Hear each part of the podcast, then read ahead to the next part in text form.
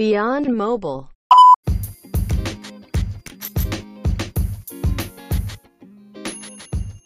こんにちは。この番組 Beyond Mobile は、モバイルアプリのマーケティングツールを提供するリプロの稲田が、国内外のモバイルマーケ関連の気になる最新ニュースを取り上げる番組です。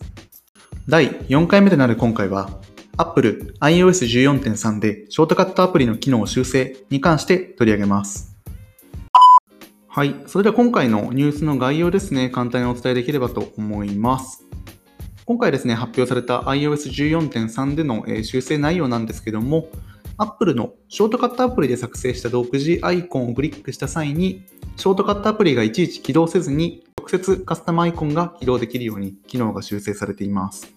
今回の変更点がですね、どれぐらい大きい影響を与えるかという話なんですけども、えー同時に考えなければいけないのが iOS14 リリース以降ですね、使われているウィジェット機能ですね。こちらの使用状況と合わせて考えていく必要性があります。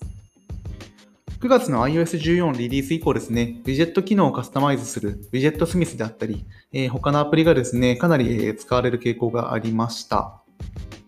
センサータワーが出しているデータによるとですね、9月17日の iOS14 リリース日からのホーム画面カスタマイズアプリのダウンロード数の推移がですね、20日のダウンロード数に関しては、17日と比べまして、約26倍と大きく伸長した形となっています。で、こういったカスタマイズアプリに関しては、え収益も結構大きくなっておりまして、9月17日の iOS14 リリース以降ですね、たった1週間で100万ドルを超えておりまして、まあ、言うならば新しいアプリカテゴリーがこのタイミングで構築されたと言っても過言ではないです。で、こういったウィジェット機能のカスタマイズ需要の増加と合わせて、えー TikTok を起点としてブームになったのが、Apple がデフォルトで提供しているショートカットアプリを使用したカスタムアイコン作成になっています。なので特にですね、若者がこういったカスタマイズ機能を使っている傾向があったんですけれども、そういったユーザーにとってはですね、いちいちショートカットアプリが立ち上がってしまうので、結構煩わしく思われていたような傾向があります。今回の iOS14.3 の修正によってですね、えーショートカットアプリを挟むことなく直接カスタムアイコンが立ち上がるようになったので、今後ますますこういったカスタム需要の部分に応えた修正内容というのはアップデートされていくと思いますし、えー若者を中心にですね、カスタマイズ需要はどんどん増加していくんじゃないかなと考えています。そもそもですね、ウィジェット機能やカスタムアイコンがどのようにユーザーに使われているかだったり、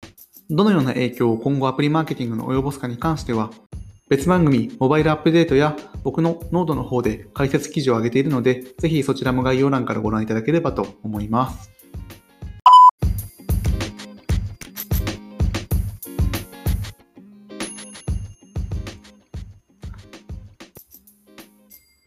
それでは今回は以上となります。本日取り上げたニュースや参考情報に関しては概要欄に貼ってあるので、気になる方はぜひご覧ください。また、ぜひ、ハッシュタグ、ビヨンボバをつけてご意見や感想を SNS に投稿してもらえると嬉しいです。最後までご覧いただきありがとうございました。また次回のビヨンドモバイルでお会いしましょう。さようなら。